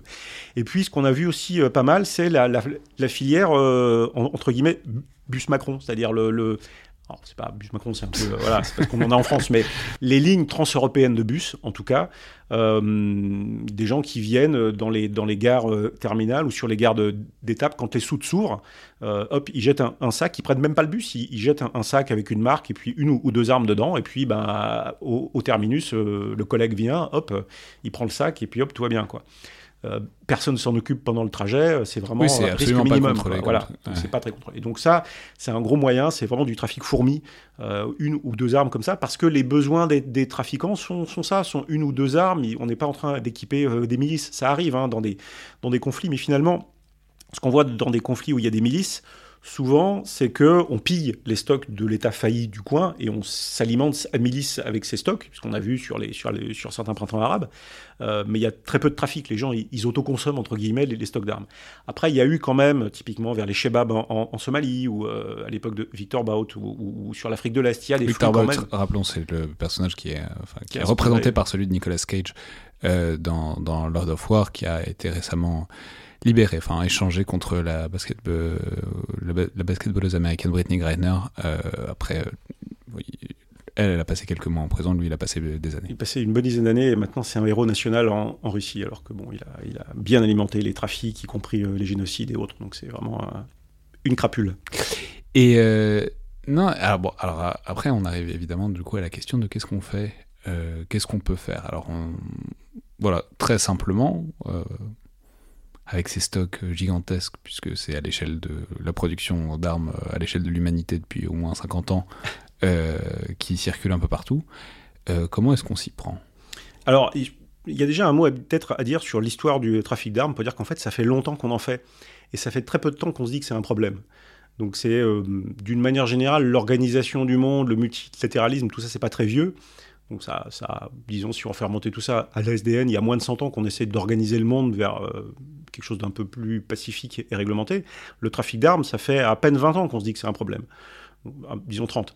Donc euh, voilà, on est sur quelque chose qui est, assez récent, alors qu'on a des savoir-faire très anciens pour trafiquer des, armes. Euh, donc globalement, le- la régulation des trafics d'armes, ça émerge tranquillement avec l'émergence du- du- de la maîtrise des, armements du- d'une manière générale, hein, de l'arm- l'arms control. Donc ça, commence dans les années 20, timidement, avec les armements navals, avec la conférence pour la paix à Genève. Euh, mais on est longtemps très permissif sur les ventes d'armes. C'est-à-dire qu'on se dit, bon, il y a des négociations d'État à État, peut-être sur des limitations de catégories, etc.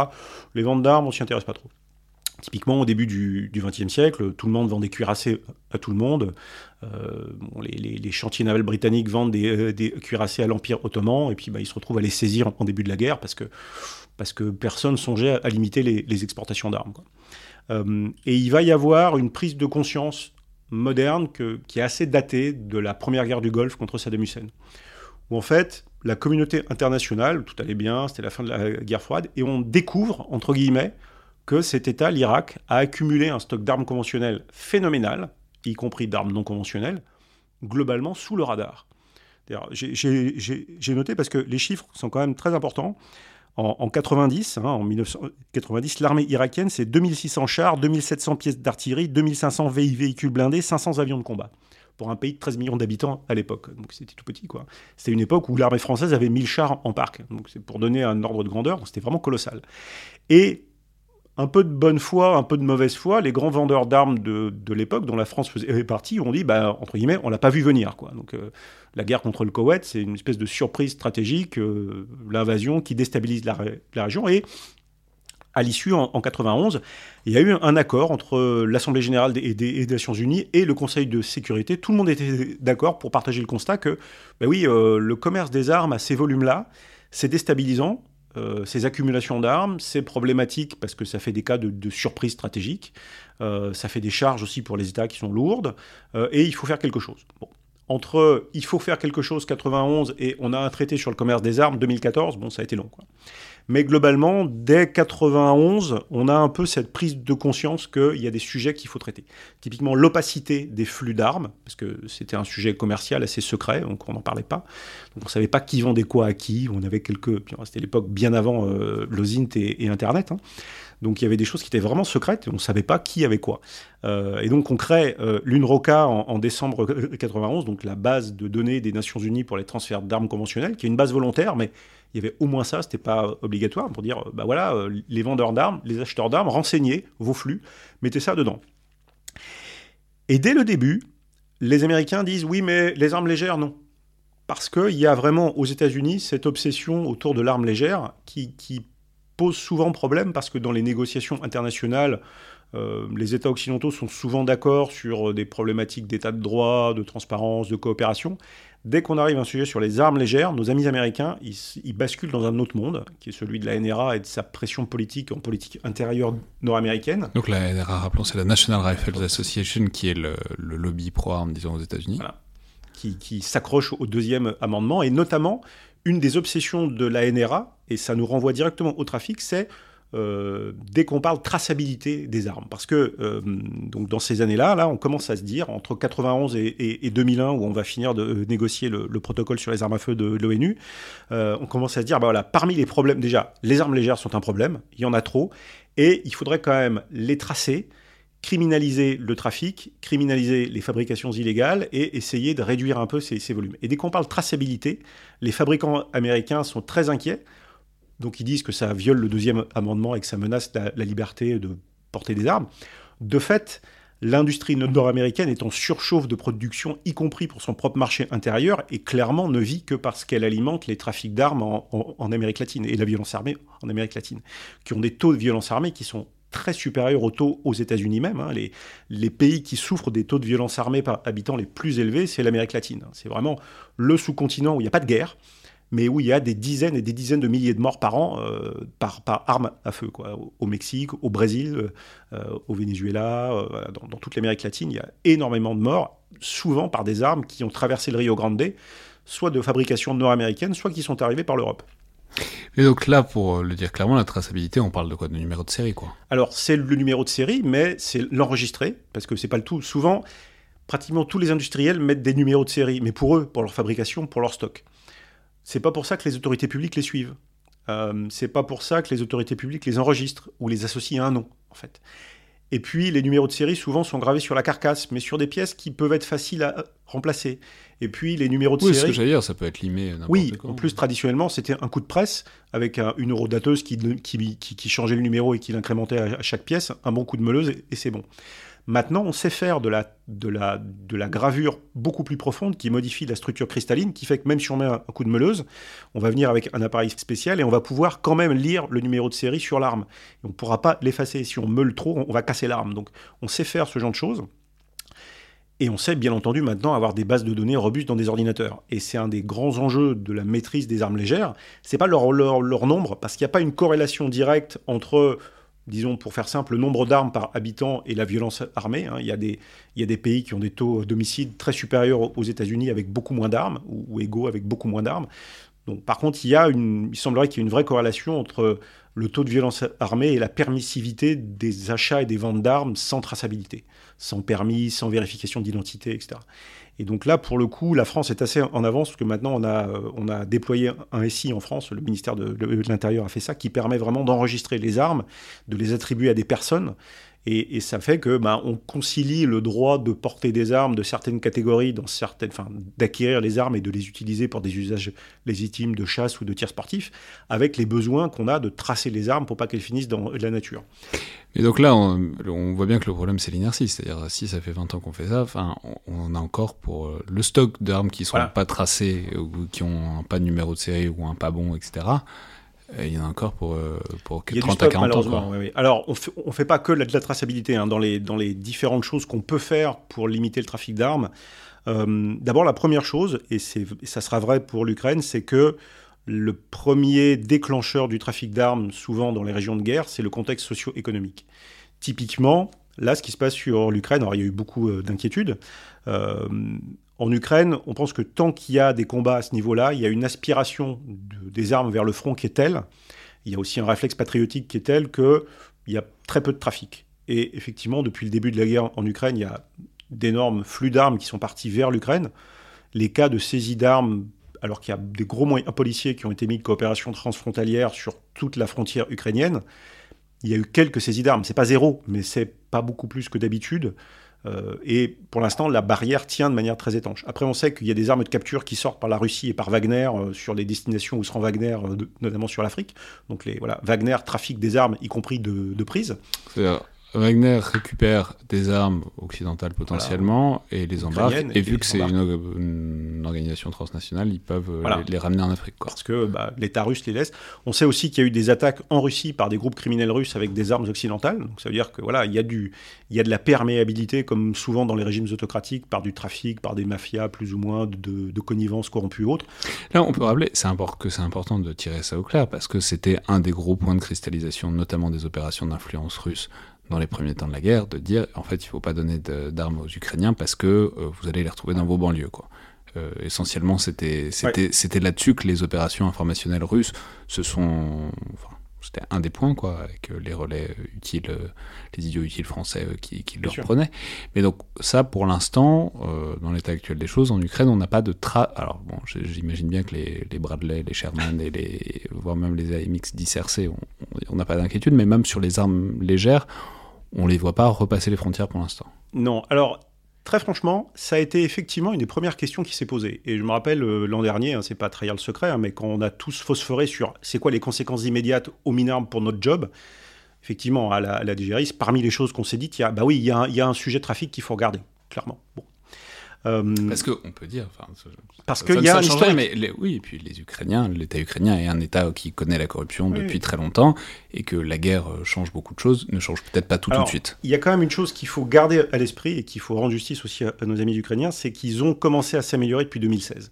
C'est-à-dire que dès qu'il y a eu la Crimée et le Donbass, ils se sont tournés vers les Occidentaux pour dire au secours. Très clairement, parmi les conditions que les Occidentaux, et c'est des conditions qu'on a mis pour dire on va vous aider dans la durée, il y avait la corruption et la lutte contre les trafics.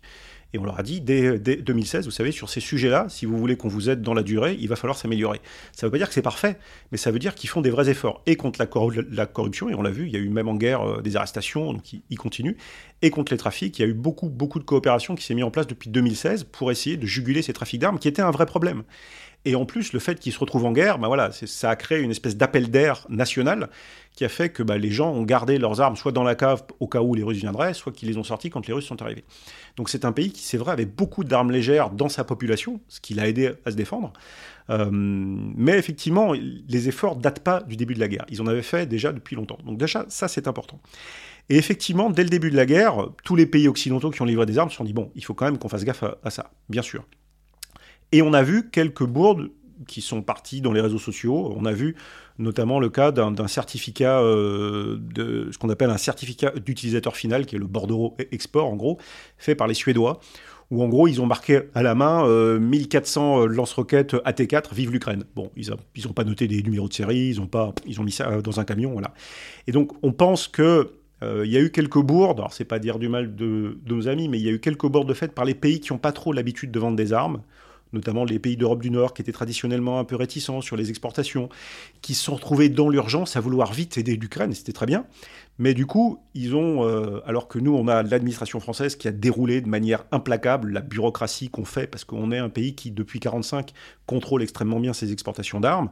Donc on a déroulé, comme, entre guillemets, comme d'habitude, nos On régimes a de- le prudence. numéro de série. Exactement, on a déroulé toute notre paperasse, hein, c'est la victoire de l'Europe, c'est la, c'est- c'est la paperasse, mais ça marche. Et donc voilà, nos stress, enfin nos stress, on fait gaffe, comme d'hab, quand il y a un risque.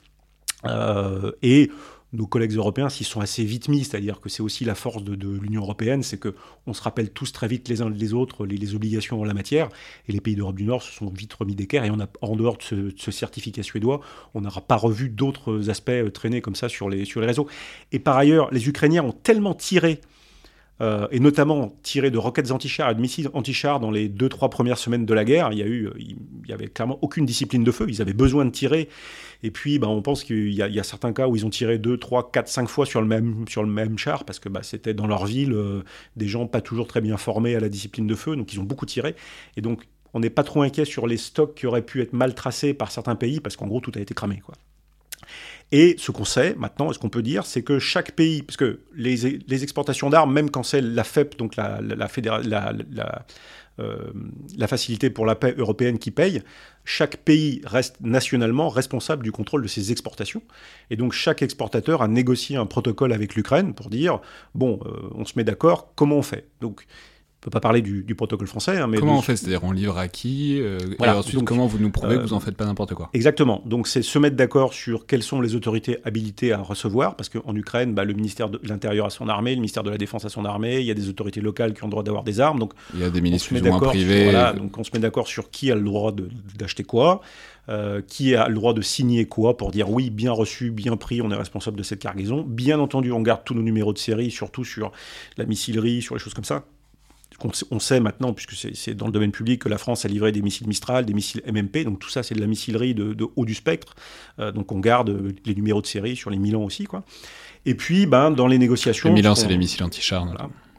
Donc, ce, ce qui a filtré dans, dans- dans les négociations en domaine public, c'est que on- les, les pays exportateurs se mettent d'accord avec l'Ukraine pour avoir des points réguliers euh, sur bah, où en êtes-vous de vos stocks? Dites-nous ce que vous avez tiré, ce que vous avez encore en stock, ce que les Russes vous ont pris, et ce que vous avez paumé, parce que ça arrive. Quoi.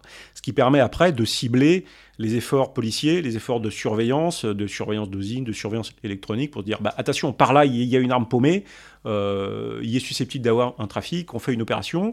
L'Union européenne a, ouvert à, à Chisinau, en, en Moldavie, une mission d'aide de lutte contre les trafics au sens large, trafic de drogue, trafic d'êtres humains, trafic d'armes. Et il y a tout un tas d'opérations de police renforcées qui se sont mises en place depuis le nord de la Finlande jusqu'à la Moldavie, avec de la coopération transfrontalière. Et les Américains, eux, ont annoncé en octobre ou novembre dernier un plan spécial.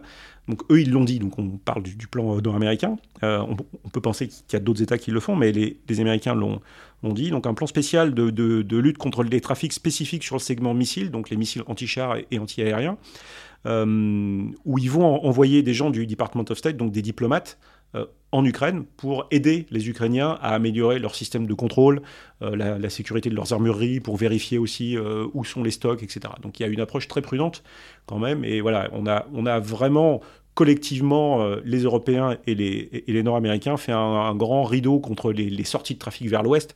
Pour l'instant, euh, on touche du bois, ça tient. Quoi. Ouais, mais après, euh, bon, on peut pas écarter que de la même manière que Wagner transfère en Afrique, enfin, on peut pas écarter le fait que ça parte ailleurs et que ça revienne euh, plus vers l'ouest par des voies très détournées, quoi. Ça pourrait, oui, effectivement. Alors le- la crainte qu'on a, c'est la transition. C'est-à-dire qu'à partir du moment où euh, les combats vont s'arrêter, peut espérer plus tôt que tard, mais malheureusement ça ne prend pas trop le chemin, euh, on sait qu'il y aura une période de flottement de quelques semaines à quelques mois avant reprise des trafics, et c'est là qu'il faudra qu'on agisse vite. Parce que globalement, les combats vont s'arrêter, mais les gens vont d'abord se dire... Est-ce que c'est vraiment euh, stable ou est-ce que c'est qu'un cessez-le-feu provisoire? Donc ils vont garder leurs armes dans leur cave, ils vont refaire les stocks familiaux, entre guillemets. Euh, ils vont être plus ou moins démobilisés ou pas. Et puis, si pendant quelques semaines la situation est stable et qu'il n'y a pas de reprise, mais que l'électricité revient pas, ils n'ont pas à manger, il faut payer les études des gosses, il faut faire du trafic pour vivre, etc. Là, ils vont commencer à faire du déstockage, entre guillemets, euh, à but de survie. Quoi. Et c'est là qu'on va revoir des trafics repartir. Et donc, il faut agir dans ces, dans ces semaines-là, effectivement par des, opérations de police, mais c'est pas le plus efficace et le plus urgent. Le plus urgent, c'est, alors ça peut paraître bête, mais c'est rebrancher l'eau et l'électricité, c'est-à-dire faire en sorte que les gens se sentent en sécurité et en capacité de reprendre une vie normale et déclencher des opérations de restitution simplifiées, comme on en a fait en France l'an dernier, c'est-à-dire dire aux gens, écoutez, euh, venez, euh, venez faire de l'abandon d'armes, voire on vous les rachète. Euh, on vous posera pas de questions, comment vous les avez eues, il y aura aucune poursuite judiciaire, rien, promis, euh, vous venez, on vous donne un, petit billet, vous posez l'arme et puis vous, repartez, tout va bien. Quoi. Et donc ce genre de choses, si par ailleurs les gens se sentent en sécurité sur le plan socio-économique, ça marche. Et ça permet d'aspirer une partie des, stocks. Alors c'est des opérations qu'historiquement on faisait en Afrique, maintenant on les fait en, en France, hein, et le ministère de l'Intérieur a récupéré de mémoire 100 000 armes, plus 50 000 autres qui ont été enregistrées de manière légale, après les gens ont pu, garder, donc c'est quand même sur deux semaines, je crois, de collecte, donc c'est quand même assez significatif. Donc ça, on le fera sur l'Ukraine dans les premières semaines à partir desquels on se dira oui, ça a l'air stabilisé avec un cessez-le-feu ou autre. Quoi.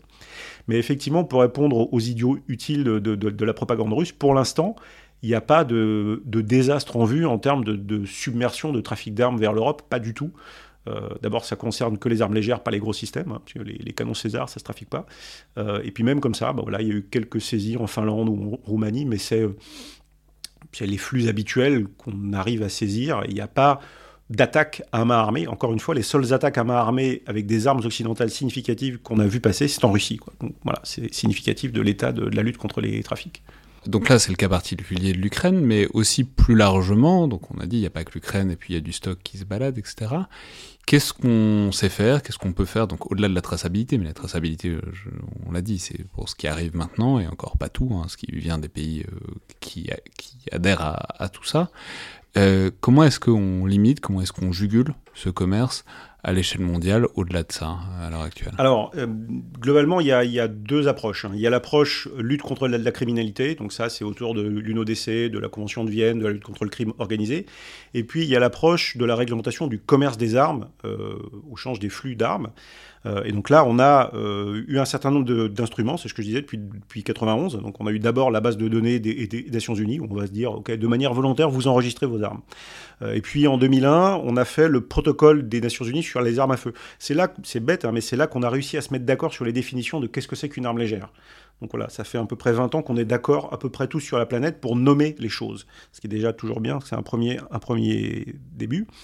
Et puis en, en 2014, on a signé le traité sur le commerce des armes, qui a maintenant une centaine d'États membres, qui tous les ans fait sa conférence euh, des États partis à, Genève euh, fin août. Moi j'ai la chance de, souvent de, représenter le MINARM au- auprès de la délégation française. Donc tous les ans, on se réunit pour échanger sur la vie de ce traité, sur les mesures qu'on peut prendre pour euh, le, pour mieux réguler le commerce des armes. Alors ce qui est intéressant avec le TCA, c'est que euh, D'abord, ça a été un des derniers moments du grand multilatéralisme où tout le monde était à peu près d'accord. 2014, là, voilà, c'était le, Mm. ça commençait à basculer dans un autre monde, mais trucs on a réussi à se mettre d'accord pour signer. Alors, c'est un, un traité qui avait été négocié pour être signable, y compris par les Américains, avec des clauses assez rusées d'ailleurs, parce qu'on savait globalement que les États-Unis pouvaient signer, parce que c'est une déclaration présidentielle, hein, donc c'était Barack Obama, mais on savait qu'ils ratifieraient pas, parce que pour ratifier, il faut le Sénat, que la NRA aurait tout bloqué, etc. Euh, D'ailleurs, Trump a essayé de désigner le traité, mais en droit international, on ne peut pas désigner un traité, c'est un truc souverain. Donc voilà, Barack Obama l'a signé. Et ce qui est bien dans le TCA, c'est que les États signataires ont à peu près les mêmes droits que les États partis. C'était pour faire en sorte que- que les Américains soient là. Ce qui est intéressant, c'est que maintenant, même la Chine a rejoint le traité il y a deux ans. Donc voilà, il manque encore certains grands émergents qui disent nos préoccupations de sécurité ne sont pas encore assez bien euh, prises en compte, euh, l'Égypte, l'Arabie saoudite. Euh, il manque l'Inde, il manque la Russie. Mais il y a quand même une bonne centaine d'États. Et le TCA a initié vraiment une bonne dynamique, notamment sur les pays émergents, en Amérique latine, en Afrique. Moi, j'ai été bluffé l'an dernier pendant la plénière par la concordance des discours des délégations sud-américaines sur la violence armée, où il y a vraiment une prise de conscience d'un continent. Et le, et le TCA est un outil qui cristallise ça. Quoi. Euh, et globalement, c'est vraiment un traité de coopération où on se dit le, le commerce des armes, c'est un problème d'exportateur et un problème d'importateur. Donc il faut qu'il y ait du contrôle d'importation et du contrôle d'exportation. Et on est conscient qu'il y a des pays qui sont plus avancés que d'autres sur ces sujets, donc on va essayer de s'aider euh, tous ensemble. C'est un traité où on met des critères pour se dire bon, alors là, il y a des choses qui sont interdites. Ne, ne vendez pas d'armes, ne transférez pas d'armes si ça viole les embargos des Nations Unies. S'il y a un risque flagrant de génocide, ne faites pas ça. Et puis pour les cas flagrants euh, où il n'y a pas une interdiction, ben, faites des évaluations, hein, c'est l'article 7. Est-ce que ça contribue ou ou est-ce que ça nuit à la paix, ce qui est important, parce que le traité garantit le droit de légitime défense. Donc, bah, les gens qui livrent des armes à l'Ukraine disent nous, on pense que ça leur permet de se défendre. Sinon, bah, ils vont juste être écrasés par les Russes. Donc, pour nous, ça contribue à la paix parce que ça contribue à défendre de manière légitime un pays. Et puis, euh, est-ce que c'est des armes qui peuvent être utilisées pour commettre des, des violations des droits de l'homme ou du droit international humanitaire ou alimenter le terrorisme ou la criminalité euh, transnationale? Et c'est un traité qu'on en a gros, réussi. on s'est un peu mis d'accord sur bon commerce des armes, mauvais commerce des armes. C'est ça. Comment on sépare les deux? Ça reste un sujet souverain de chaque État, mais on a nommé les choses, on s'est mis d'accord sur les catégories d'armes, on s'est dit que les armes légères, c'est des armes comme les autres, on s'est dit qu'on allait collaborer et on s'est mis d'accord sur des critères d'évaluation. Tout le monde est d'accord pour dire que les, les problèmes sont là et que c'est ces problèmes-là qu'il faut traiter. Et donc ça, c'est plutôt pas mal parce que euh, c'était un vrai manque, c'est-à-dire que historiquement, encore, encore une fois, le commerce des armes était souvent vu comme un commerce comme les autres. Et là, on glisse petit à petit vers un monde où ben, le commerce des armes, on admet qu'il y a des aspects très légitimes sur des besoins de sécurité intérieure ou, ou, ou, internationale, mais qu'il y a quand même besoin de réguler tout ça.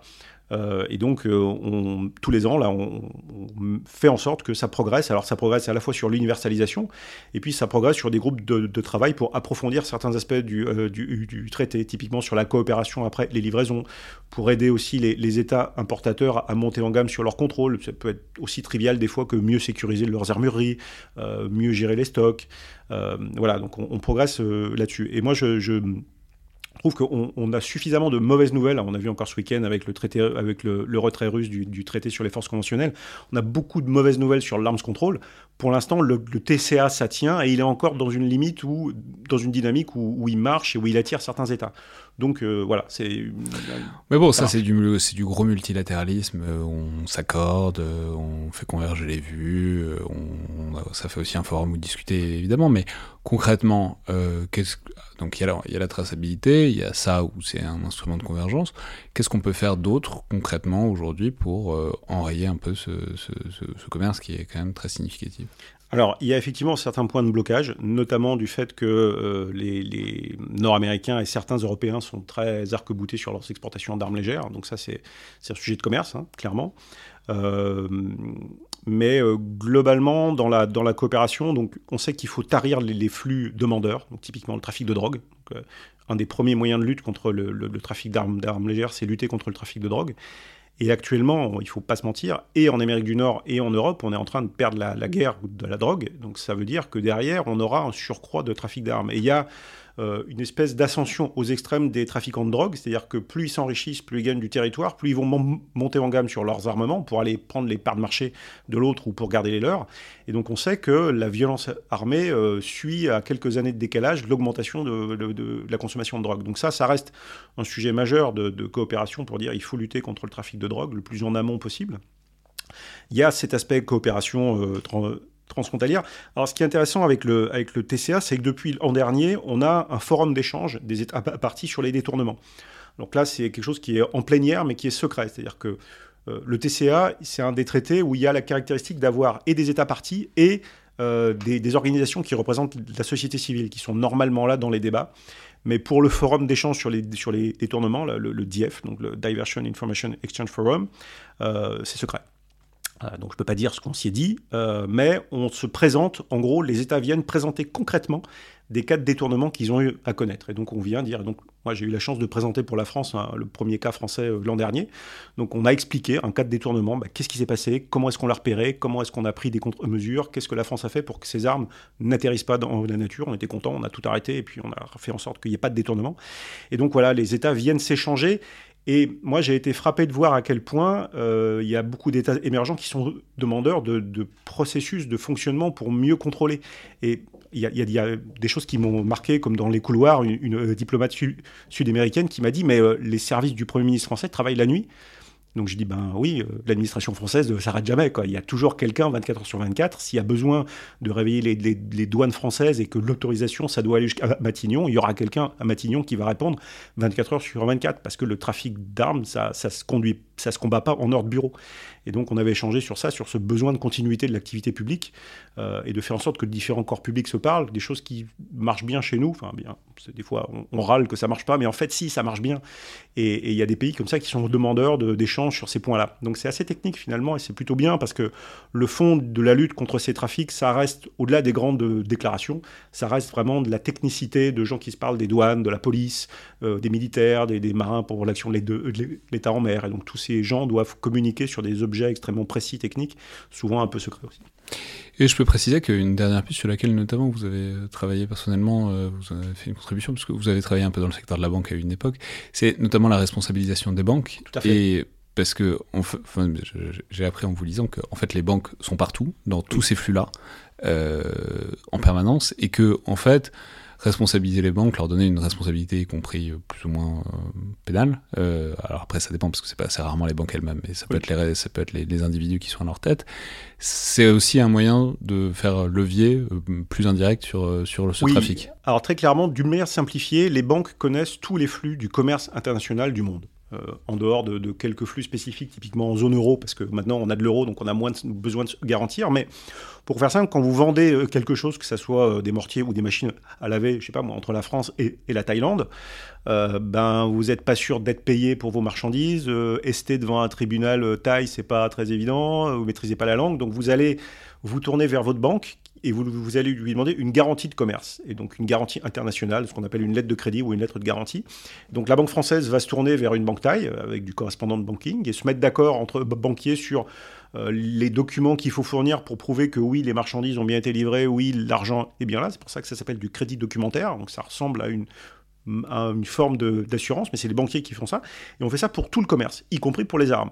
Donc pour la partie commerce légal, donc lutte contre les détournements, c'est très précieux d'impliquer les banques. Alors les trafics, par définition, euh, c'est pas des transactions euh, légales, donc euh, on ne sait pas. Mais par contre, les banques, elles, elles connaissent toutes les cargaisons d'armes légales. Moi, je me rappelle quand j'étais à la banque, je voyais passer des flux comme ça, bah, de, la Belgique jusqu'au Mexique, par exemple. Donc il y avait des armes, donc on garantissait les expéditions euh, des Fenerstal vers la police mexicaine, typiquement. Voilà. Donc on voit ces, ces, ces flux-là passer. Et donc c'est intéressant de les responsabiliser parce que souvent, il y a des trucs louches qui sont propices au détournement. Typiquement, euh, la cargaison normale, elle va partir, je sais pas moi, de, de Belgique et puis elle va aller jusqu'au Mexique. Mais s'il y a une escale dans un port d'Afrique, Bon, c'est un peu louche. Pourquoi vous faites escale à Dakar avant de repartir sur le Mexique? Aucun, voilà. Donc c'est intéressant que le banquier euh, se dise mais pourquoi? Tiens, je vais appeler le Trésor, je vais appeler le ministère des Finances. Est-ce que c'est normal que voilà Donc il y a comme ça cette implication sur les trafics. Et puis c'est pareil sur le montage financier.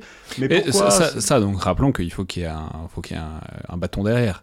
Le, il y a une garantie, un bâton, mais oui, il y a un, le, le banquier le fait pas euh, par, par euh, curiosité d'esprit, etc. Il le fait parce qu'il sait qu'il risque quelque chose. En tout cas, s'il si, Oui, si risque potentiellement quelque chose, s'il fait pas sa due diligence, s'il fait pas ce, ces, ces démarches. Alors les, les sanctions nord-américaines ont beaucoup euh, aidé à rendre les banques perceptives sur, les, sur ce genre de risque à coups de milliards de- d'amendes.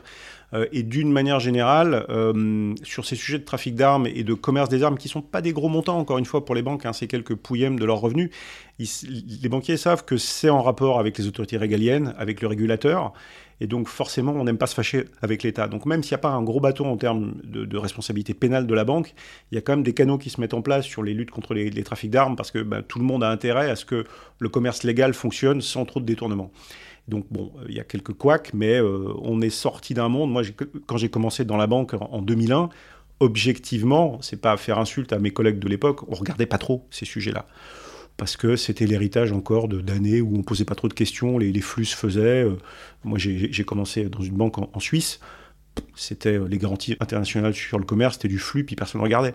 Et puis avec 2001 est arrivé le 11 septembre, et puis on a commencé à dire non mais attendez, il faut peut-être regarder les flux vers le Golfe, bon, etc. Donc tout ça a, augmenté, c'est durci, les outils aussi se sont mis en place parce qu'il faut tracer tout ça, faire des requêtes. L'informatisation euh, augmente le flux, mais aide aussi à, hum, surveiller le flux. Et effectivement, là, on a ces dernières années, il y a quand même une amélioration de la vigilance des banques sur ces sujets de flux illégaux et le risque de détournement. Donc ça, c'est assez positif. Et l'effort maintenant, il se fait vers les banques dans les, euh, pays émergents, Euh, parce qu'il y a des juridictions où, euh, moi, ça m'est arrivé de travailler en, conseil pour des, banques en Afrique. Euh, bah, ils ont très peu de gens pour la, pour, la, pour la due diligence, pour la conformité. Ils ont très peu d'outils, donc ils ont Google, un, fichier Excel, et puis bah, ils essayent de faire au mieux. Donc il faut les conseiller pour faire au mieux sans les outils qu'on a en Europe, etc. Très bien, eh ben, merci beaucoup Stéphane Andrin. Alors je vais signaler, je vais, je vais recommander vivement en fait les travaux que- auxquels vous participez, notamment où il y a un certain nombre de colloques euh, de la DGRIS, euh, notamment en, en partenariat avec l'ERSAM, qui ont donné lieu à des publications. J'ai notamment vivement recommandé euh, ce qui est l'étude numéro 102, euh, qui s'appelle Le détournement d'armes, acteurs, contrôle, objet, euh, qui est paru en février euh, de cette année. Euh, vraiment, c'est un colloque extrêmement riche pour ceux qui s'intéressent à tout ça. Je vais recommander aussi vivement votre compte Twitter, parce que je peux dire que vous Merci. êtes euh, un des bons, voire très bons commentateurs euh, de, des opérations en Ukraine, parce qu'il y a une vraie compétence en matière euh, d'armement et en matière, euh, enfin, de, disons, d'analyse des opérations. Merci beaucoup. Merci Alexandre. C'était donc le Collimateur, le podcast de l'Institut de recherche stratégique de l'école militaire. Je vous rappelle que toutes les remarques, commentaires, notes et appréciations sont bienvenues par mail sur les réseaux sociaux de l'IRSEM ou sur les outils différents de commentaires et de notes d'Apple Podcast, de SoundCloud ou encore de Spotify. Merci à toutes et tous et à la prochaine fois.